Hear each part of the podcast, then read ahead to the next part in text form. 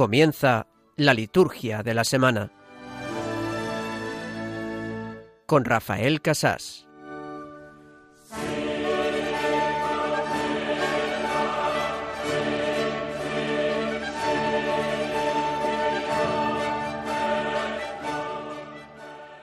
Dios Todopoderoso y Eterno, orienta nuestros actos según tu voluntad, para que merezcamos abundar en buenas obras, en nombre de tu Hijo predilecto, Él que vive y reina contigo, en la unidad del Espíritu Santo y es Dios, por los siglos de los siglos. Amén.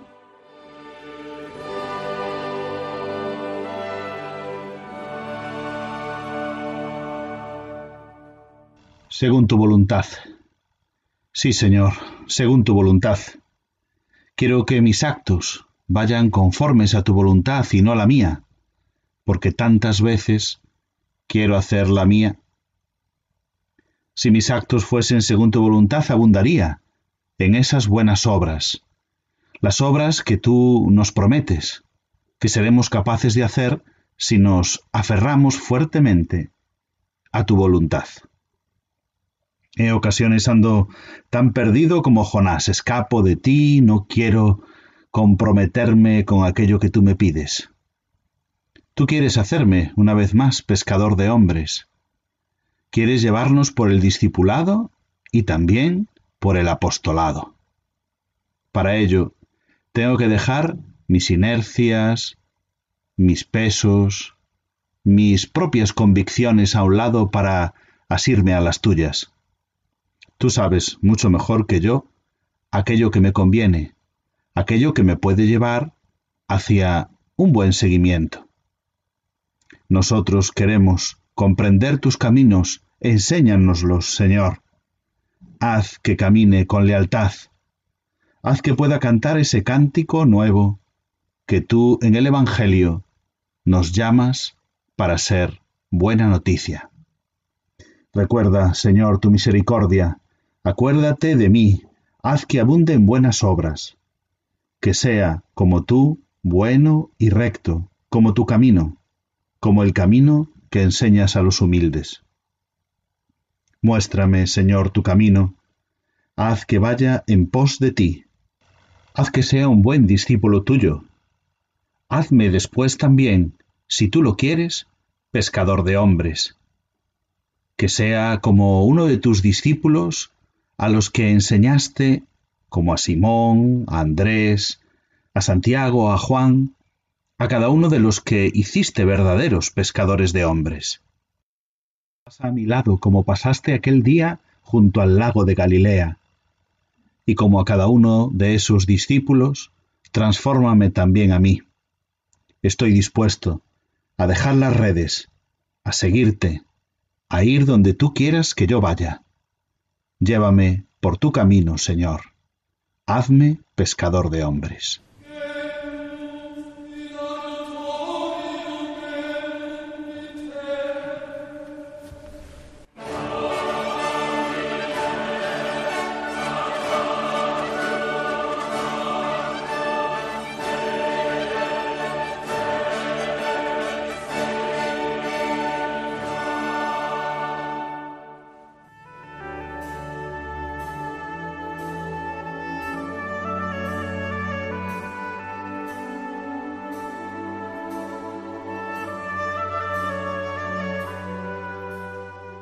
Buenas noches, queridos amigos, queridos oyentes de Radio María. Les habla Rafael Casás, diácono de la Archidiócesis de Santiago de Compostela, emitiendo, como hacemos habitualmente, desde la ciudad de La Coruña, donde vivo, en nombre de la Delegación de Liturgia de nuestra diócesis compostelana. Inauguramos el domingo, esta noche de sábado, que ya es domingo, para la liturgia de la Iglesia, domingo tercero del tiempo ordinario en continuidad con los demás compañeros que otros sábados a la noche dirigen este programa, la liturgia de la semana, en Radio María.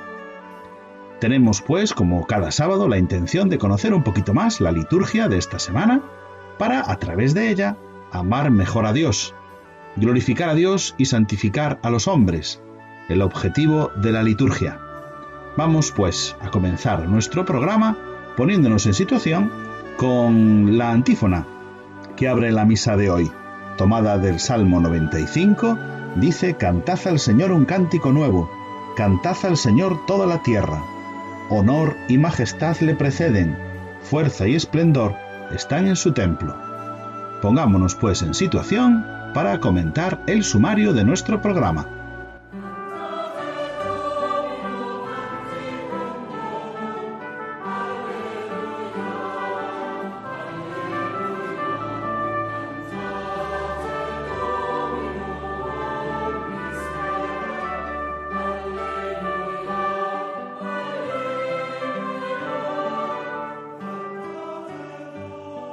Cantate Domino Canticum Novum.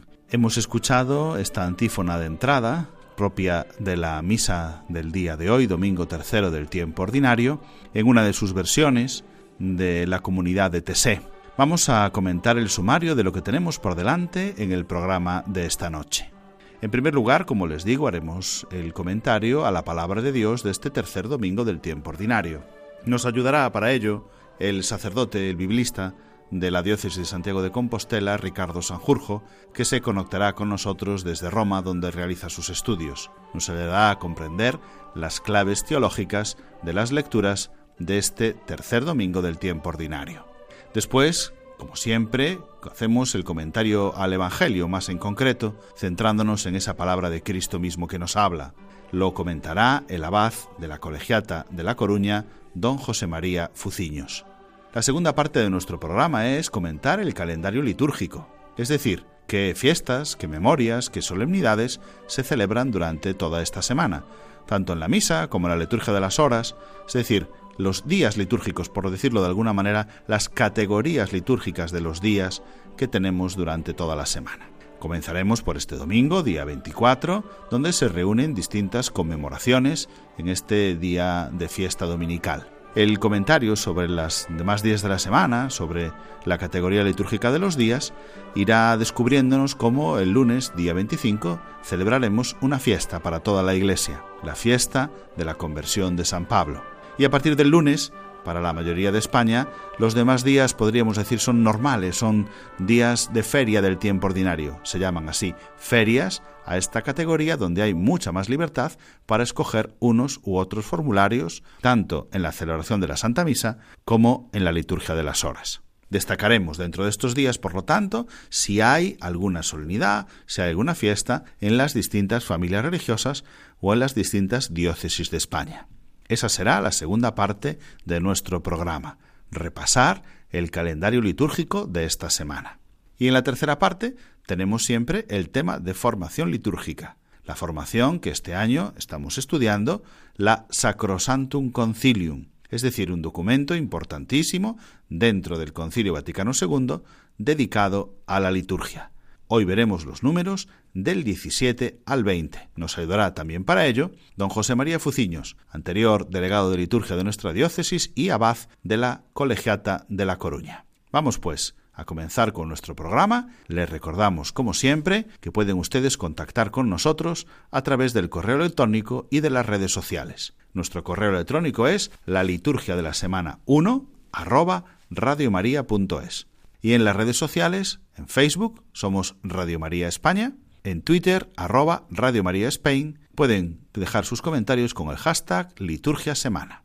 Nada más por este sumario, vamos a comenzar pues con el repaso de la liturgia de este domingo tercero del tiempo ordinario, con otra versión de esta misma antífona, Cantate Domino Canticum Novum.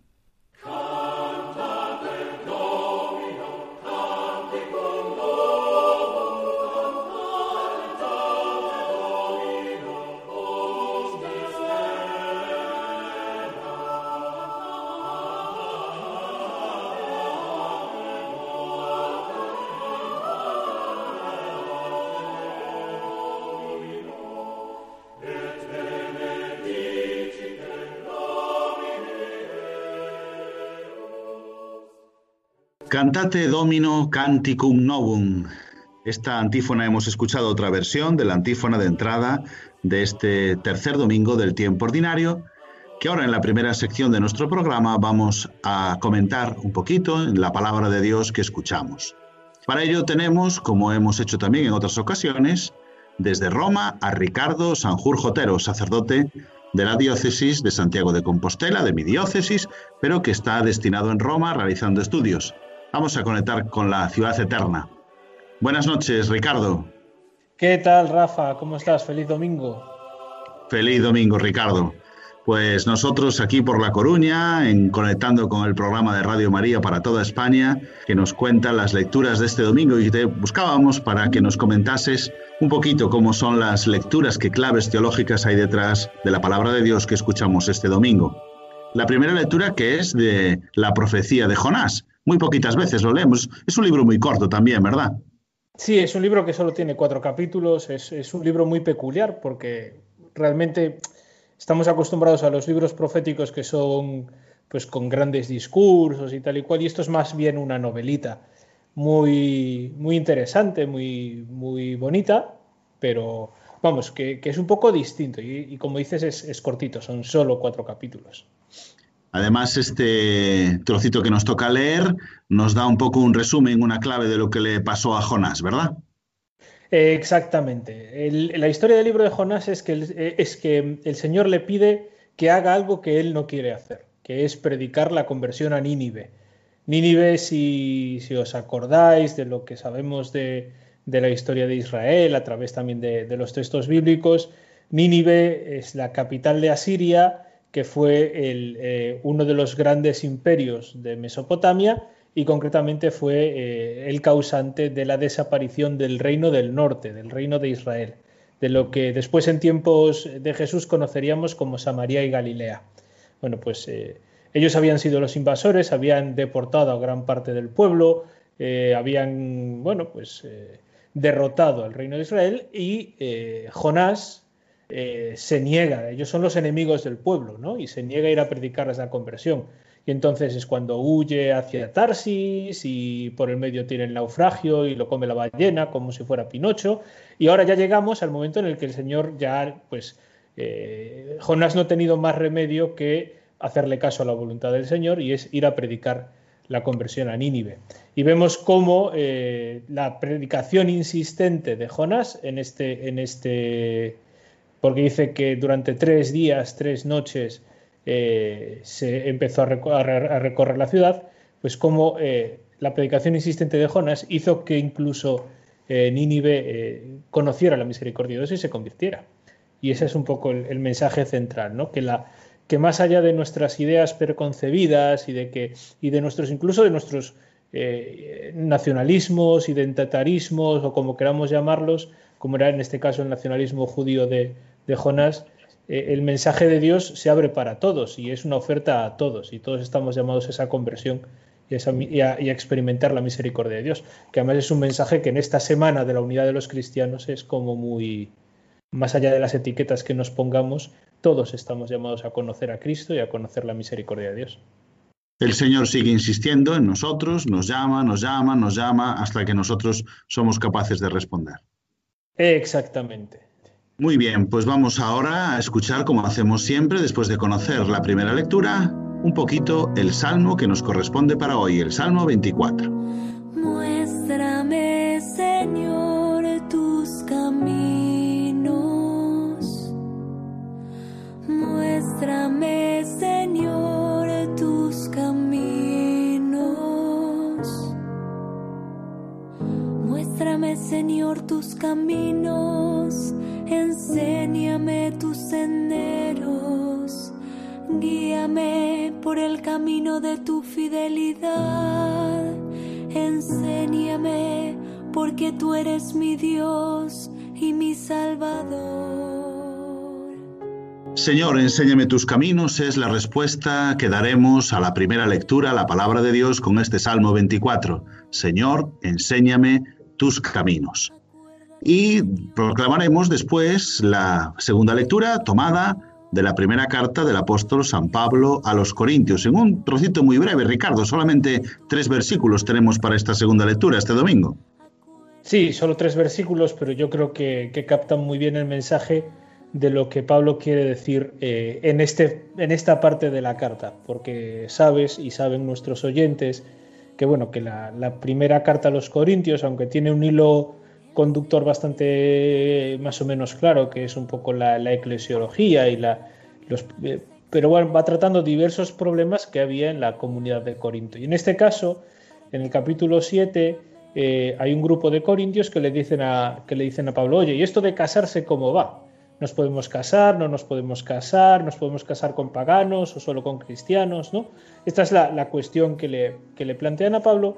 Y aquí, en estos tres versículos que, vamos a leer hoy, da un poco la clave ya no solo de esta cuestión, sino de muchas, de muchas eh, problemáticas eh, morales, éticas, eclesiológicas eh, que, enfrenta la primera iglesia y que enfrentamos también nosotros. Y es la conciencia de que el Señor va a venir, que es una conciencia que nosotros cristianos, católicos, a veces solo tenemos presente en Adviento, ¿no? pero que es fundamental en nuestra, es fundamental en nuestra fe, la conciencia de que el Señor vino en carne y que va a venir en gloria y, como digo yo a veces, ojalá venga hoy por la tarde, después de la siesta un poco mejor porque así nos pilla descansados, pero ojalá venga pronto, ¿no? Porque sabemos que cuando el Señor venga viene nuestra liberación.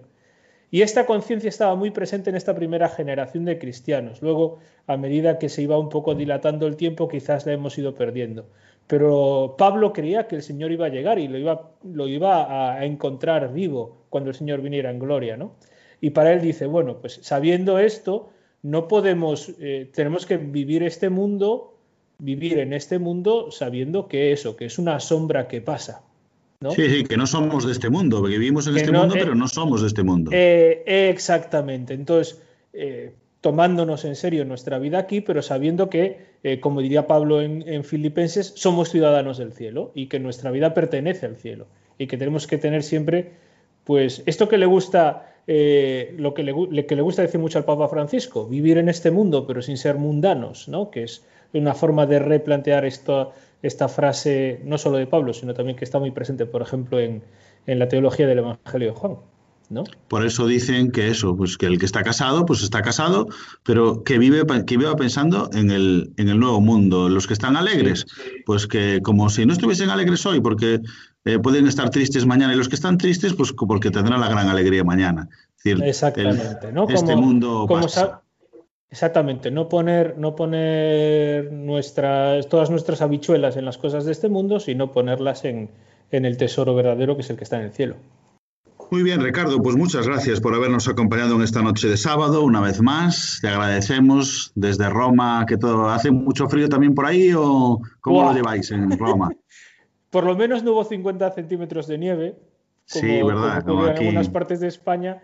Pero bueno, ahí en Coruña tampoco llovió. aquí vino muy bien. Aquí, la verdad, esta vez nos hemos librado del temporal en la zona noroeste, pero sí, en España en algunos lugares todavía están pasando por problemas con estas nevadas y estas cosas.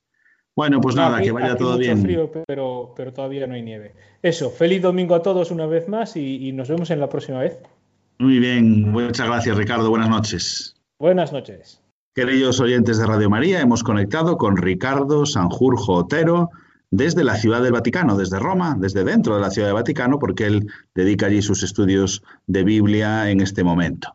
Y vamos ahora a meditar el Evangelio, después de escuchar la primera lectura, responder con el Salmo, escuchar la segunda lectura y meditarla ahora en nuestro corazón con el Aleluya que nos conduce al Evangelio.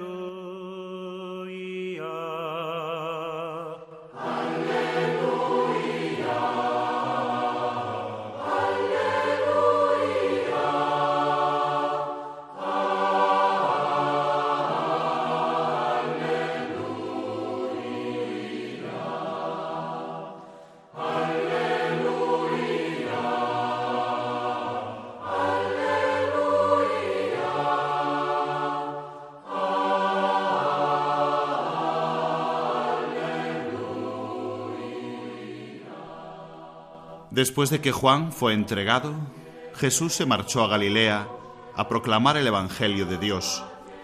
Decía, se ha cumplido el tiempo y está cerca el reino de Dios. convertíos y creed en el Evangelio. Pasando junto al mar de Galilea vio a Simón y a Andrés, el hermano de Simón, echando las redes en el mar, pues eran pescadores. Jesús les dijo, Venid en pos de mí y os haré pescadores de hombres. Inmediatamente dejaron las redes y lo siguieron. Un poco más adelante vio a Santiago, el de Cebedeo, y a su hermano Juan, que estaban en la barca repasando las redes. A continuación los llamó, dejaron a su padre Cebedeo en la barca con los jornaleros y se marcharon en pos de él.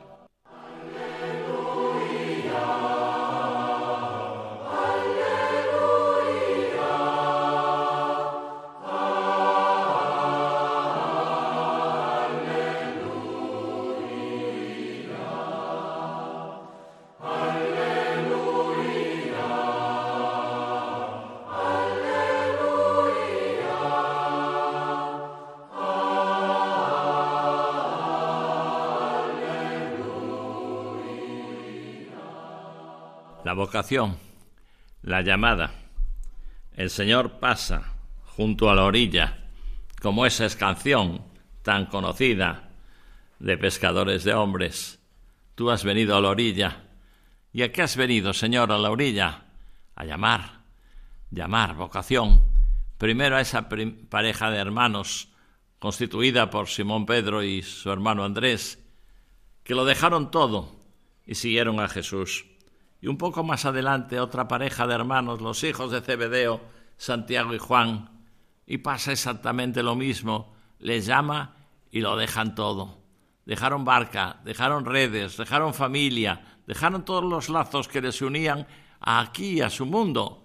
Y sin embargo, se embarcaron, nunca mejor dicho eso, desembarcaron en la gran aventura de seguir al Maestro, al joven de Nazaret que les llamó también a nosotros nos llamó el Señor. No solamente pensemos a los presbíteros, los diáconos, los consagrados, los religiosos, las religiosas, nos ha llamado a todos, a cualquiera, porque somos el pueblo de Dios y es un pueblo que está llamado a evangelizar. ¿Qué es lo que hicieron los apóstoles? Dejaron todo para evangelizar, dejaron su medio de vida para emprender una nueva vida, una vida de entrega, una vida de sacrificio y sobre todo una vida de auténtico apostolado. Pues bien, esto es lo que hoy nosotros, la Iglesia entera, está llamada a vivir y a realizar. Evangelizar. Hoy se habla mucho de la nueva evangelización, pero la nueva evangelización es cuanto a los métodos, porque evangelizar desde siempre ha sido la misión de la Iglesia.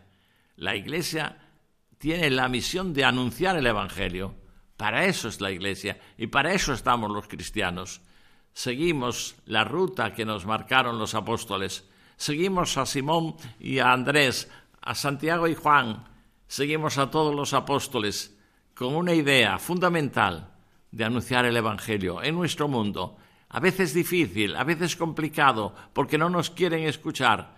Seamos pescadores de hombres, como fueron los apóstoles todos los días, sin descanso, sin desanimarnos, sin permitirme la expresión, sin arrojar la toalla, porque hay que seguir, porque la mies es abundante y a veces no hay suficientes miembros para trabajar en la mies. Pedimos al Señor que seamos conscientes de ser pescadores de hombres. Tú has venido a la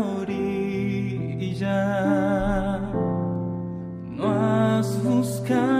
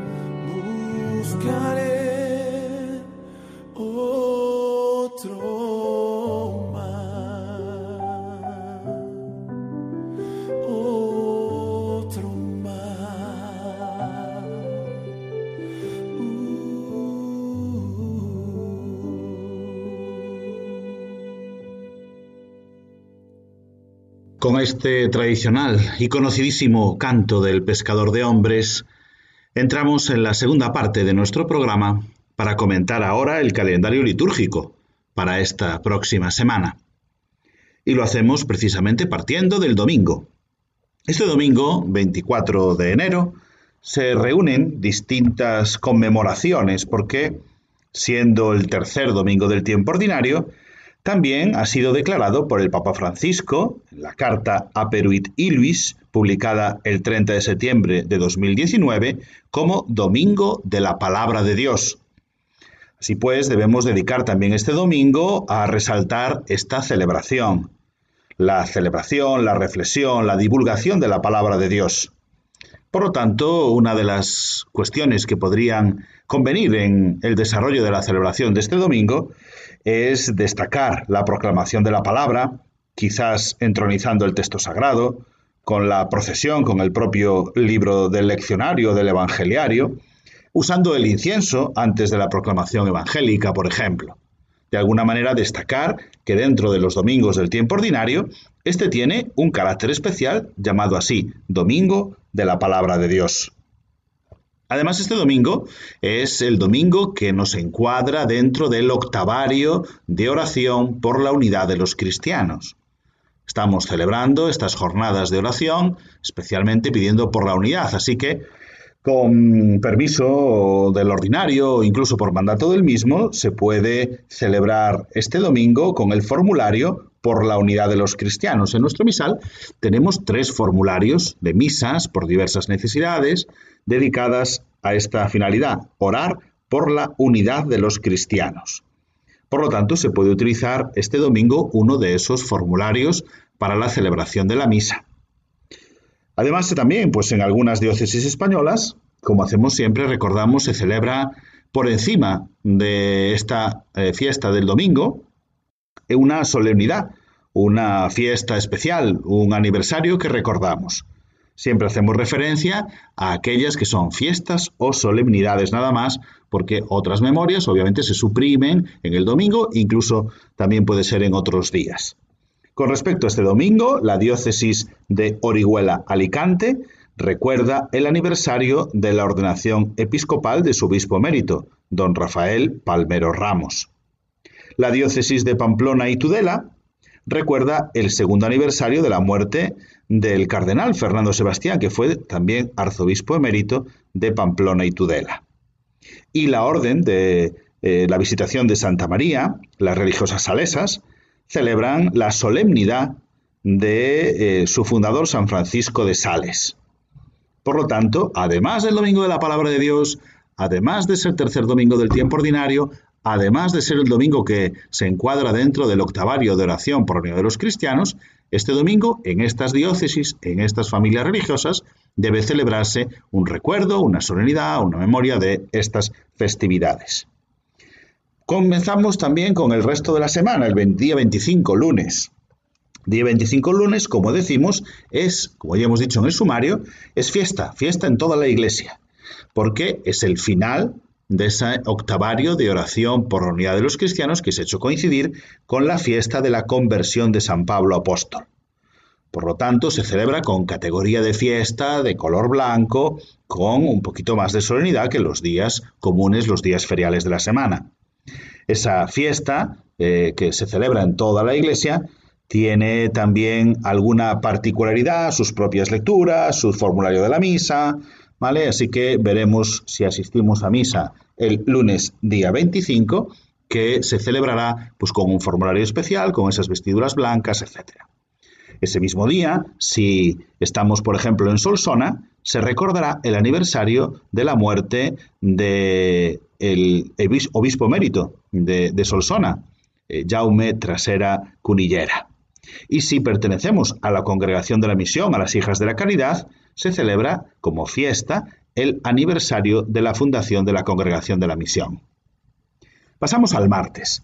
El martes es un día, como decimos, plenamente ferial que tiene un recuerdo, una memoria obligatoria, la de los santos Timoteo y Tito.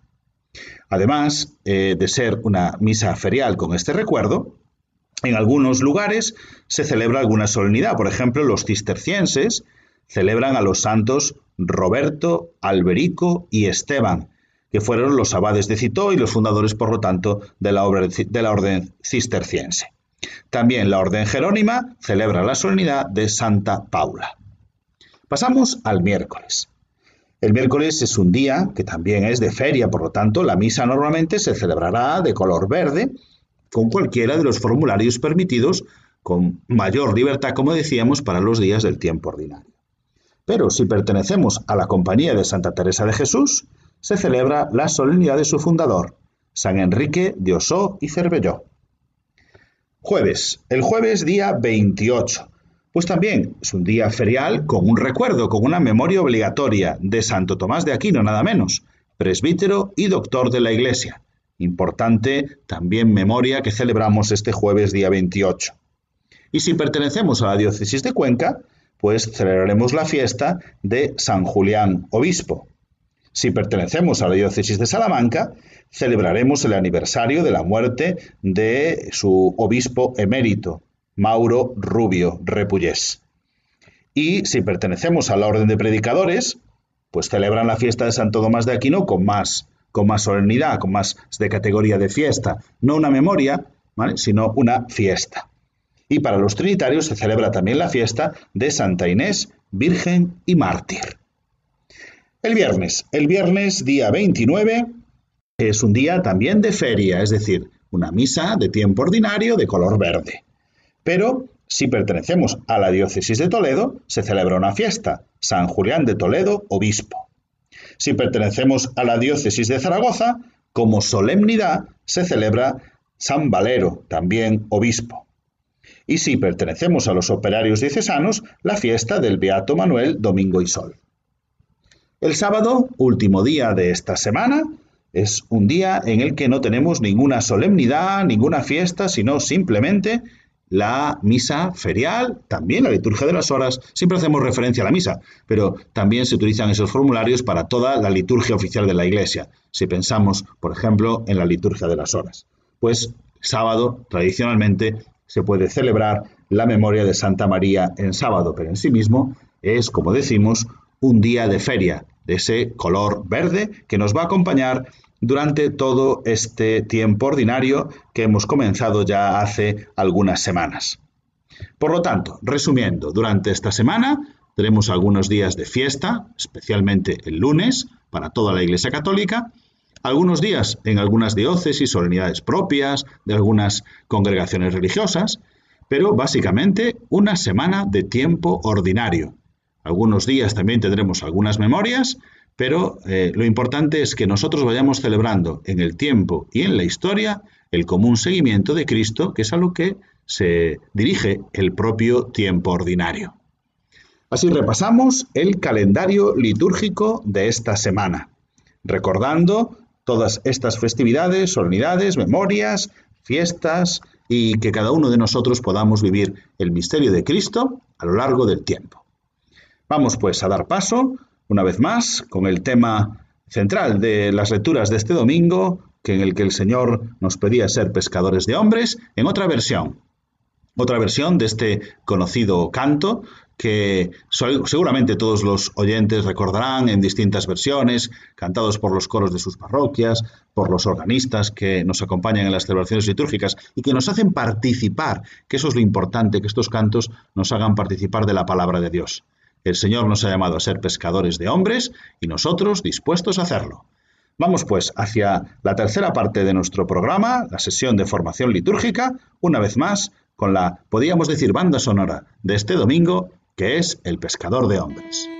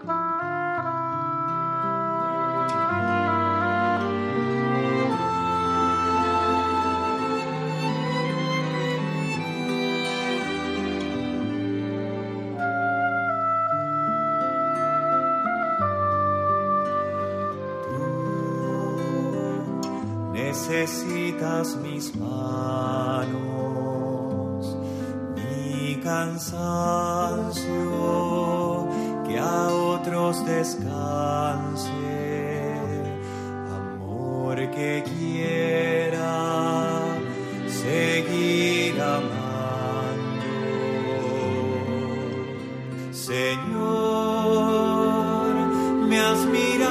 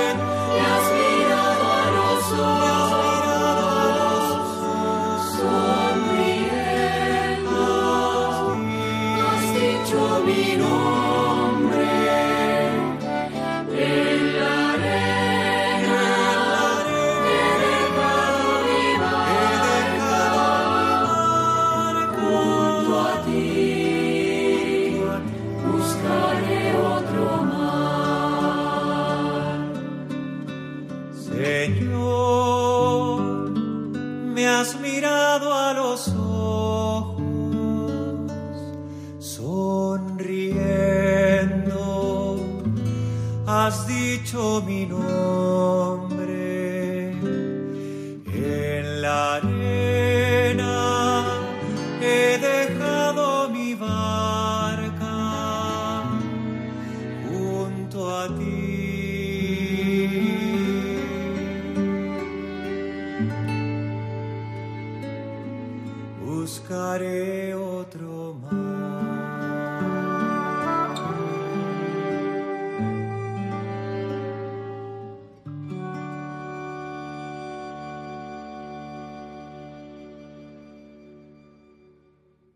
Vamos ya, queridos oyentes de Radio María, con la última parte de nuestro programa.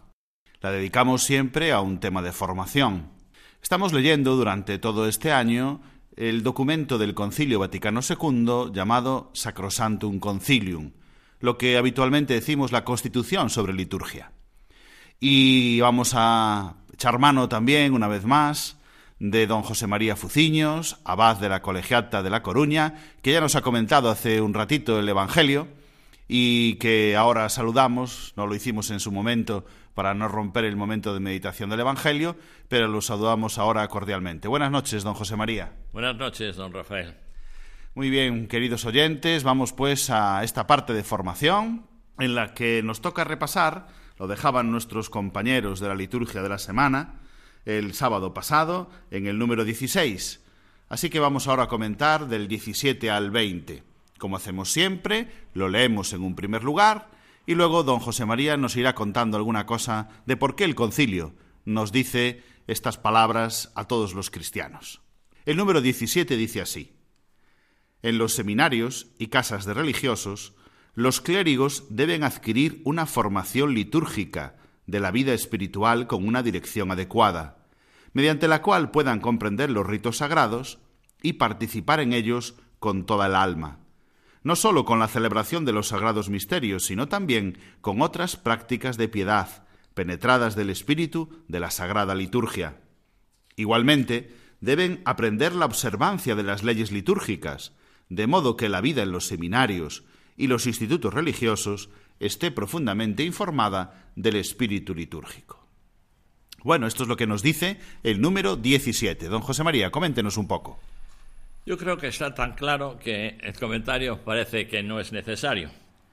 La formación en los seminarios y casas de religiosos sobre la Sagrada Liturgia, algo que antes del concilio, hay que reconocer, estaba bastante olvidado, en un segundo plano. Y entonces los seminaristas y los novicios no aprendían en profundidad las leyes litúrgicas, los ritos sagrados, para hacerlos vida. Evidentemente no es saber por saber, sino es saber para luego llevarlos a la vida práctica, a cada momento, para que nuestra vida, la vida espiritual, esté penetrada del espíritu de la liturgia, que eso es lo que pide y desea el Concilio Vaticano II y creo que poco a poco se va consiguiendo. Muy bien, pues vamos ahora al número 18. Dice así. Debe ayudarse con todos los medios adecuados a los sacerdotes, seculares o religiosos, que trabajan ya en la viña del Señor, a comprender cada vez más plenamente lo que realizan en las funciones sagradas, a vivir la vida litúrgica y a comunicarla a los fieles a ellos encomendados. Es breve, el número 18 se refiere en este caso a los sacerdotes ya, no a los seminaristas en formación, sino a los propios sacerdotes.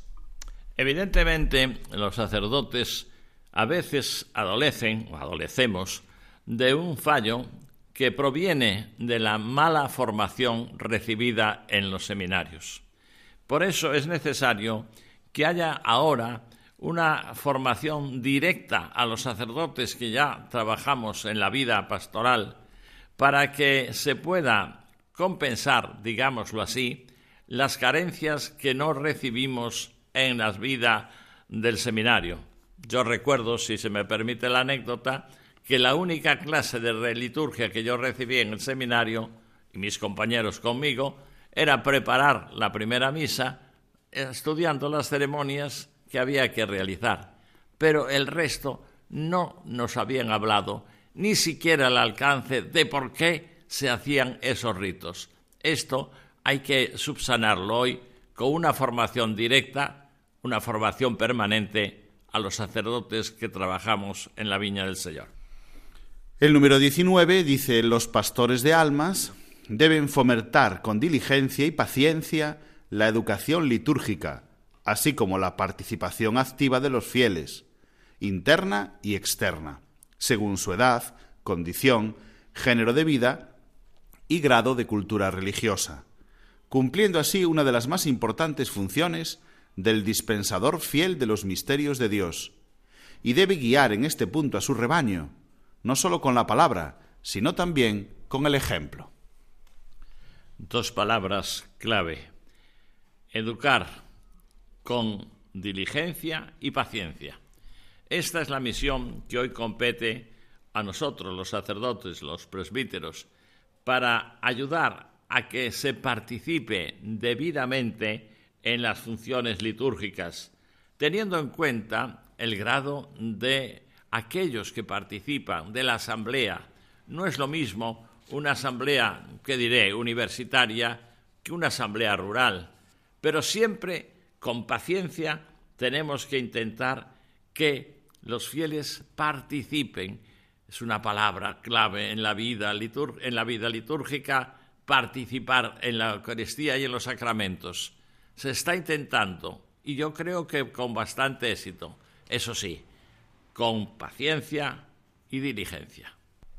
Con este número terminamos el apartado de formación, pero nos queda, para terminar el capítulo segundo, el número 20, que ya habla un poquito de otro tema, ¿verdad? Pero eh, es interesante también que se nombre este y se cite este tema. Son las transmisiones de los sacramentos, es decir, la utilización de los medios tecnológicos que durante esta pandemia pues tanto ha sido profusa su utilización. Dice así el número 20. Las transmisiones radiofónicas y televisivas de acciones sagradas, sobre todo si se trata de la celebración de la misa, se harán discreta y decorosamente, bajo la dirección y responsabilidad de una persona idónea, designada por los obispos para esta función. Bueno, es otro tema, ¿verdad, don José María? Distinto del tema de la formación que habíamos visto en estos últimos números, pero también un tema interesante. Y tan interesante. ¿Cómo son las misas eh, televisadas o radiofónicas? ¿Cuál es el grado que hemos conseguido? A veces pues una misa televisada lo que se intenta es, el, diríamos, el poner eh, un número de sacerdotes, una concelebración, es decir, hacer una misa un poco especial. Yo creo que había que ir más a la misa cotidiana. Un solo presbítero, con una comunidad de fieles y una vivencia litúrgica. Esto a veces se echa de menos. Se intenta que las misas televisadas sean pues un gran espectáculo con un gran coro, con muchos sacerdotes, con celebrada. No, si realmente la misa debe ser la misa normal, la misa dominical del pastor con sus fieles. Vamos a intentarlo. Creo que hay un camino para ello. Eso sí, siempre bajo la dirección de una persona idónea, experta en liturgia y experta en pastoral. Muy bien, pues así termina el capítulo segundo de la Sacrosantum Concilium que hemos ido repasando. Agradecemos a don José María, que siempre colabora con nosotros en esta explicación como perito en liturgia. Y le damos las buenas noches, don José María. Buenas noches. Buenas noches, don Rafael. Hasta la próxima. Nos ha comentado la Sacrosantum Concilium don José María Fuciño Sendín, abad de la Real e Ilustre Colegiata de Santa María del Campo de La Coruña. Y nosotros vamos ya con la última versión de este, este canto, de esta banda sonora que tenemos hoy para el domingo, El Pescador de Hombres, en esta ocasión interpretada por Julie y Josh, un matrimonio colombiano, músicos y evangelizadores digitales, que con mucho gusto, con mucha unción, con mucho sentido espiritual, nos cantan este canto tan conocido para nosotros.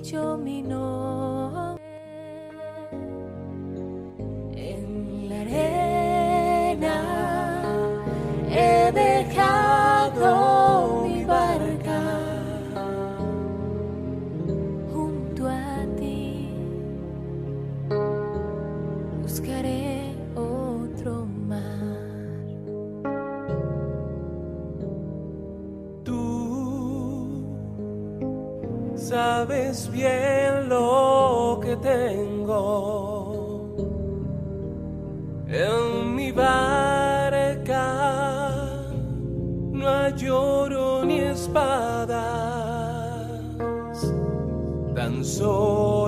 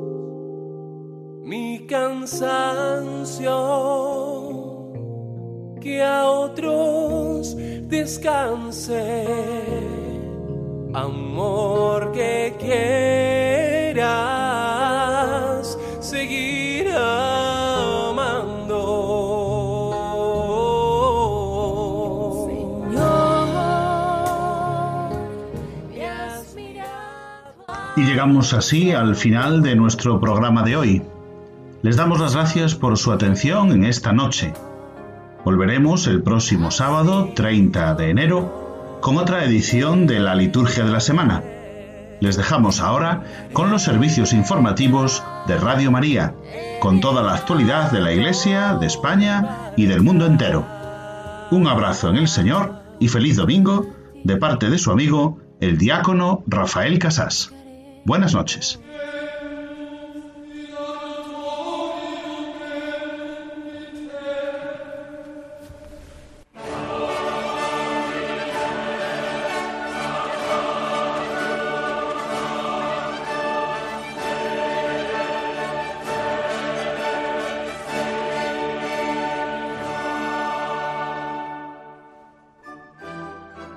Han escuchado la liturgia de la semana con Rafael Casás.